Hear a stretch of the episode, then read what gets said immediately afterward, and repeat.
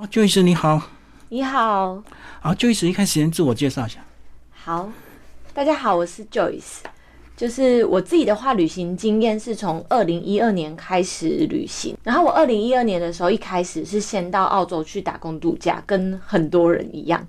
之后两年回到台湾之后，就到韩国去打工度假，也是差不多两年。嗯哼，之后就开始了我的背包旅行。是一开始的时候是先自助旅行到东南亚，嗯然后后来是有甄选到优胜的南美籍旅，所以就直接从泰国飞到了秘鲁去跟他们会合，然后之后他们回到台湾，我就自己一个人去中美洲旅行了几个月，再回嗯到台湾。接下来我就是在二零一九年的时候把工作辞掉，嗯去环欧一百天。结束之后，十天之内我就飞到纽西兰，开始我的打工度假。嗯哼，就最后在二零二零年的时候，因为疫情爆发，然后所以那时候就被迫回到台湾，也没有办法再出国。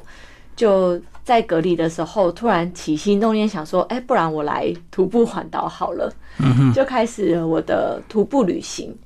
然后我就从此之后，好像就跟徒步旅行这四个字离不开关系。后来我的人生第一本出版书就在前几天上市了。嗯，我朋友昨天就是拿到新书的时候，还跟我讲说：“哦，你就是走路走到出书。”就是我也是觉得这是人生当中没有计划好的，然后也是非常惊奇的际遇。嗯好，啊你说你在二零一九年那时候，你花一百天游欧只花五万块钱，嗯对，加机票跟保险。所以就是到处去呃搭便车，然后住沙发冲浪这样子。我是全程一百天都是住沙发冲浪，嗯然后搭便车的话，我是因为在第一站的时候，在英国的时候搭，在路边等了一个多小时都没有人停下来，后来是就被警察赶走，哼，嗯，他就来把我们赶走。后来我就开始对搭便车有一点阴影，再加上我第二站到了法国之后，我有一点呃生病，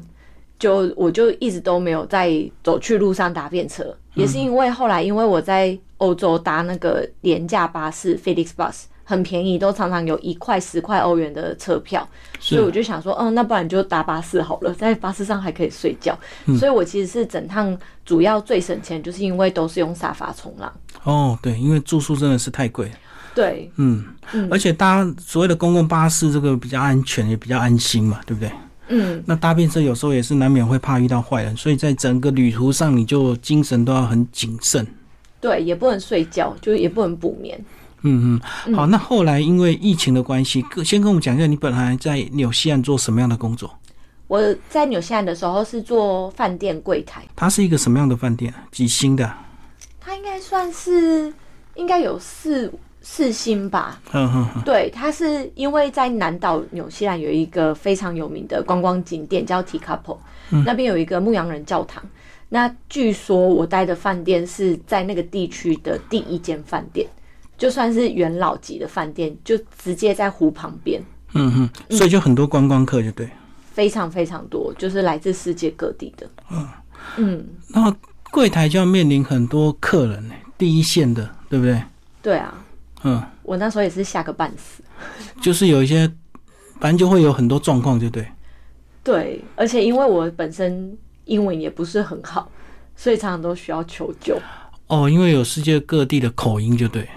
对，加上接电话对我来讲是最大罩门。嗯哼哼哼。嗯，那后来是因为疫情，他们是被迫休业，还是说生意不好？啊、被迫休业，因为纽西兰的总理那时候宣布两天之后，纽西兰全国锁国，嗯，就是机场啊、南北岛还有道路全部都封，然后就是勒令所有的营业场所都要停业。嗯，所以他们就是只好叫我们走。你那时候二零二零回来台湾有顺利吗？那时候我知知道不是很多封城，那机票就很难买。对，一开始的时候也不是很顺利。那时候因为紧急锁国，然后也出不去，就是连自己的小镇都出不去，所以我们就是找了一个与世隔绝的地方隔离。然后那时候因为那个房子刚又遇到 WiFi 坏掉，嗯，又因为疫情的关系不能找人来修，所以我们真的是连邻居都没有，也不知道外面发生什么事情，只有偶尔可以看一下新闻，看一下现在是不是已经可以移动了。所以我那时候应该是疫情爆发之后，过了将近半年，我才顺利的买到机票回到台湾。嗯，所以回来台湾已经几月了？那时候已经七月了吧？是。啊嗯，对，然后回来之后，就突然发现你这个多年前的梦想想要环台徒对，步，因为我其实已经加入这个 Facebook 社团徒步环岛联谊会很多年了，是但是一直都好像没有时间，然后好像没有动力去完成。嗯，后来在隔离的时候，就是手机跳出这个贴文，就想说，哎、好像我一直想要去徒步环岛都没有去。那我现在隔离结束之后，我也不知道我要做什么，嗯，也没有想要马上进入职场开始工作。那不然我现在隔离也没事做，我就来计划。那等我出关之后，我就可以去走了。而且你应该也有看到一些女生一个人走的嘛，应该也是有啊哈。有有有，嗯嗯，好，那因为你在国外这个呃自助旅行很多年了、回来台湾之后，相对你就轻忽了安全，所以在这本书的一开始，其实写了蛮多，呃，你跟网友互动的一些比较惊险的一个过程，对，就是因为你是一个女生，然后你太信任我们台湾的一些网友这样子。对，因为我自己本身是很常使用沙发冲浪在旅行，所以我很习惯跟陌生人一起互动，或者是住在陌生人的家。那但是因为沙发冲浪，它算是一个蛮完整也蛮多年的组织，它上面有会有所有沙发组的评价，会有沙发组的资讯，嗯，然后你在他们家大概会住在什么样子的地方，然后就是有没有抽烟、有没有小孩、有没有宠物，都会讲得很清楚，嗯可是那时候我就是在 Facebook 上面就是做了一个很不好的示范，po 文主动增住数，嗯嗯，然后当然就有很多热情的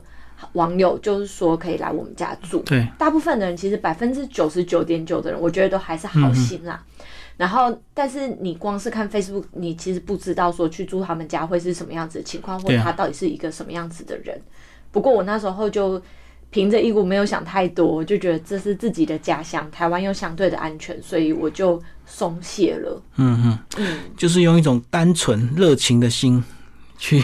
去住他们家，后来才发现难免有一些人会有企图，就对。对对对对对，就是可能不一定是真的对我没有真的遇到什么危险的事，但是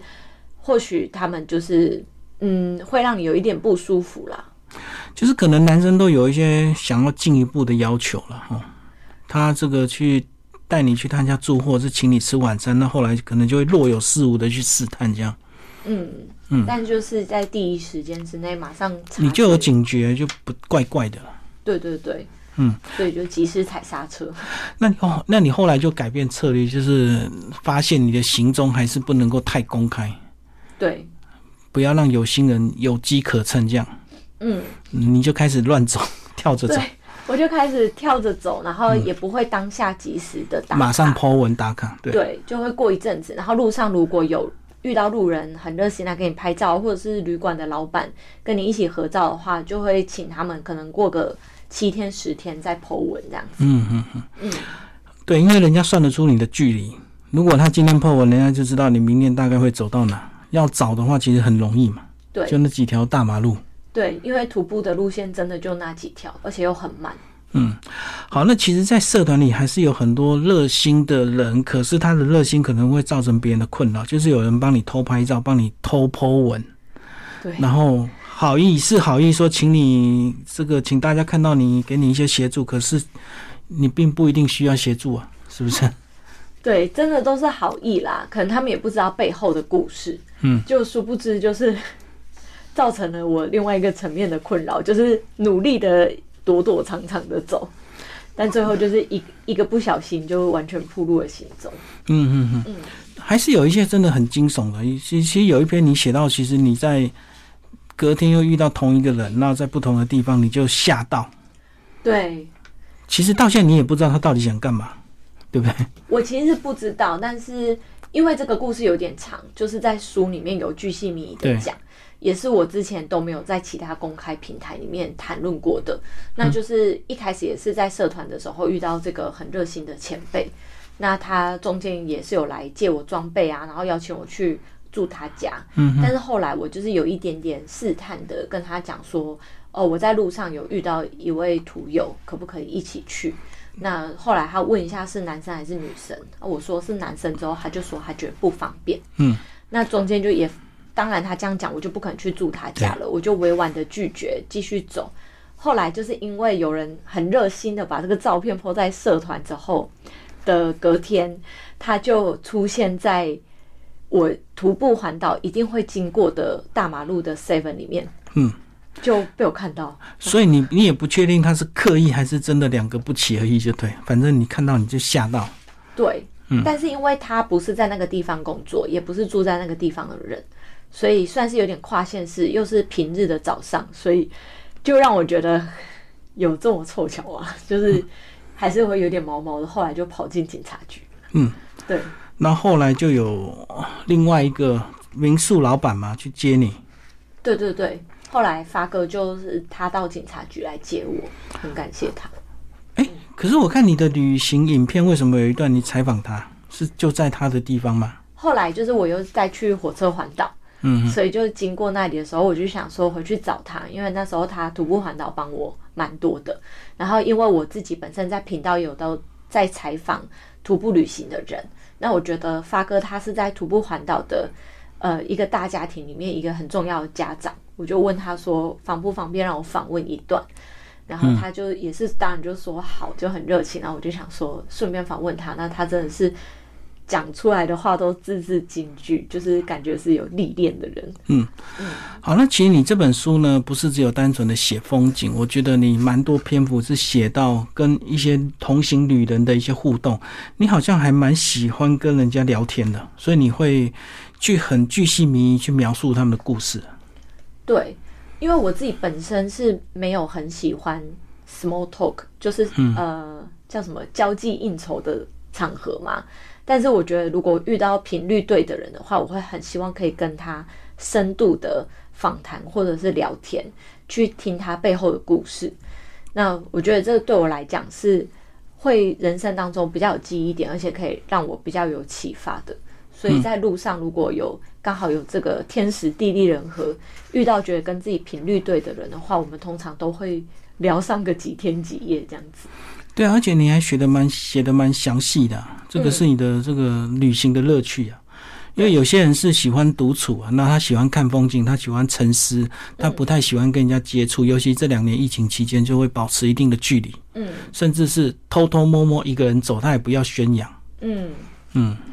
嗯，我觉得徒步环岛因为天数拉得很长，像我就第一次就走了五十九天嘛，嗯，所以我觉得一定会有一些时间还是会自己独处，难免一定会有。对，那有一些时间，我觉得如果你遇到很不错的人，那一起走一段的话是不一样的感觉。所以其实我这个五十九天里面，有自己独处的时刻，然后也有跟很多人深度交谈的时刻。而且你在对应的章节都有一些你的影片 QR code 啊可以扫进去，在那个当时你拍的那个影片记录啊。对，嗯，就是有对应到当时我就是全程记录下来的影片。那如果你照着这样子去看的话，我相信有影像的记录会更有感觉。对，文字可以写得很温暖，那影片可以拍得很有趣，然后又真实这样子。对，啊，里面有讲到一段这个苏花公路到底要不要徒步经过？那很多人会透过坐火车，对不对？把它对跳过去，因为有点危险。嗯，很多很多人都会跳过，但是那时候其实我自己本身也差一点就跳过了啦，因为我要去走的前一天其实是下大雨，是，然后那时候其实连民宿老板娘都跟我讲说，你要不要先跳过，之后再回来走？但是不知道可能老天爷安排好的吧。隔天我们早上起来的时候就出了一个大太阳，所以我们还是决定去走了。不过，呃，因为下午都会有午后雷阵雨，是，所以我们就都只走早上，那分了比较多天才把它走完。嗯那确实走完之后也觉得是非常非常值得，就是只要小心走。其实苏花公路有很多方法可以预防，你说你只走早上，那你们走到下午快要大雷雨的时候，你们就休息嘛？就坐火车到南澳，我们三天三个晚上都住南澳，哦，对，就然后隔提天早再坐经回过，来，等于是你只有只走一天的早上就对了。对，就是连续三天我们都只走到差不多一两点就结束了。嗯嗯嗯。嗯，好，那其实，在书的后半段就有讲到一些比较实用的技巧，对不嗯对？你包括说怎么拍片啊，要什么功能，然后你的装备要怎么样，呃，这个就是你另外一种分享，这样。对，而且就是随身带笔电 啊，一开始的时候有，但是后来就没有了觉，得太重了。真的太重，就是再轻薄的笔电都还是会造成涂油的负担。嗯，嗯，因为有时候发片也不用到今天晚上的当下，然后有时候有些人是回来整理。嗯，那如果你要真的要徒步的话，除非你是刚好有另外一台保姆车帮你载这种重装备，你才有办法去带比较多的东西。嗯，还是会有人背很重的行李啦。但是我觉得，如果你徒步要走得轻松的话，你的行李装备绝对是越轻越能够帮助你。所以第一趟的五十九天，你装备有什么改变吗？一刚开始的时候是有推车，车对，这是这是最大的改变。然后后来中间就是把推车抛开了，就只剩一个背包，然后里面笔电啊，还有一些像挂在脖子上面的电风扇嗯啊，或者是凉感湿纸巾啊，这种就是比较不实用的帽子跟随身包包都全部换掉。因为带推车后，你就会不小心带很多东西，因为你会觉得放推车用拉的不会很累，可是拉一下下当然不会很累啊。可是你是要连续五十九天，或者是都一般都是要走到两个月以上，那就会很累。对，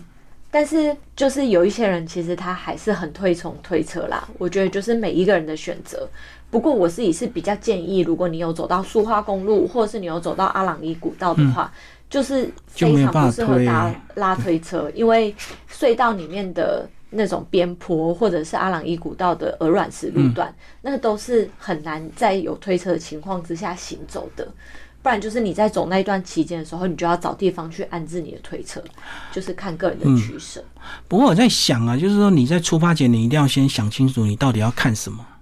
对不对？像有些人可能还会带单眼去拍，那如果你是真的非常热衷摄影，当然就会一定想要带单眼相机，而不是用一般的手机这样子拍啊。嗯，我有遇过带那个空拍机的，其实空拍的角度还是蛮特别的，一般人也不太容易看啊对啊，对啊，但就是真的是要平常有在锻炼，然后体力不错的人，我觉得才有办法全程都这样子背着。对，不过因为徒步它是最累的，所以真的是装备就要特别谨慎。那如果你是骑脚踏车、骑机车，那个都还好，因为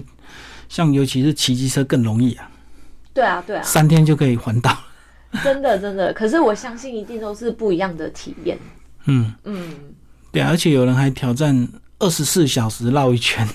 就是连续骑二十四小时，然后真的绕完一圈，可是太超了啦。对，就是可能每个人追求的东西不一样。但是如果你其实因为徒步它就是最慢的环岛方式，是那我相信会选择徒步的人，就是会想要去体验这样子慢的旅行。那我觉得，既然你都已经慢了，就不要赶，就是在你自己体力能够负担、你觉得舒服的状况之下，慢慢的去走，跟享受路上的每一片风景，跟遇到的每一个人与事。我觉得这是徒步旅行最重要的，也是我在徒步环岛之中就是学到最实用的东西。好，那我们来讲你最后一段这个环岛的缺口，就是讲到南投，因为南投是环岛不会经过的，可是好像这样子又有些错过，很可惜。尤其南投的日月潭，所以你后来又找一个时间去环日月潭一圈，对不对？对我就是呃去环了日月潭一圈，还有我刚刚就是有说到的，从那个 Seven 遇到这个人之后，我其实有缺了一段南回公路，嗯，就是从屏东的车城一直到台东市。对，那我在去年的时候去把南投的日月潭跟这一段南回公路有补齐，这样子。最近好像南回要通车、欸，所以有些机车就已经在号召一起过南横，好像五月的某一天吧。对，就是会有蛮多人有在讲这个消息，但是我如果是徒步的话，真的还是要特别注意啦，因为有的时候你可能走进去，如果天气不好，尤其是七八月有台风，那如果路封了或坍塌，你很难出来嘛，不会像说你有交通工具这么好，可以弹性的变化你的行程，而且这中间的住宿点、补给点都是需要考虑进去的。那你自己本身体力，光是走外圈都很辛苦了，更何况是走。呃，还才刚通车的路段，就需要再更加的考量。对，而且有些人如果想要看一些特殊景点，他可能还要岔出去，嗯，对不对？先到那个景区看完之后再走回来主线，对嗯，所以真的要走三个月也是可以啊，对，就是要有时间，要有体力。嗯，对哎，所以你一整段这样子，你觉得最难熬的是哪一段？最难走的？我觉得应该是东北角，嗯，就是那时候东北角是选择走台二，就是海岸线一路走过去。那我相信，如果是住在台北啊，或者是东北角的附近的居民，应该都知道天气非常不稳定，就是基隆一带，然后山坡、楼梯上上下下的。刚好我走的时候又遇到狂风暴雨啊，所以那一阵子是那几天是真的很难熬，然后里程数都要拉得很长，因为一路上没有什么补给点，也没有什么住宿点，相对的会比较难，也没有火车可以接驳通行。哦，因为那时候你走的时候刚好天气很不好，对，就是下大雨，是水淹到小腿肚的那一种。嗯嗯嗯，而且那个嗯东北角沿途那个海岸线那个砂石车其实蛮多的啦。嗯，车速也很快，对对，他们都是在赶路、赶赶交货，所以他们不会慢慢开。不会就要特别的小心，然后提高注意力。所以我们在讲徒步安全呢、其实很多人会推崇是逆向走啊，看着来车走，对不嗯对？对这样是是比较好，而不是背对他。对，其实我一刚开始的时候还蛮常顺向走的，但是后来就有被人家提醒。就靠右边就对嗯了。对那其实应该靠左边。不过如果你是走到呃山路的话，未必是逆向走就会比较安全，你可能还是要去观察一下，就是地形嗯对他们的死角，或者是有可能会有落石，所以你要去，有时候可能反而顺向走还比较安全。不嗯过你走在那个路上的时候，你自然而然就会有一个感觉，你就会知道要怎么走，是一个有一点本能的生理反应。哦，那就是讲苏花那一段嘛。苏花你就说你因为有考量落实，所以其实那时候你是走顺向嘛，不是逆向。对，就是要看情况，有的时候因为山会转，就是有每一个山路好像都不太一样，但是会你会知道自己路上的状况要怎么走会比较安全。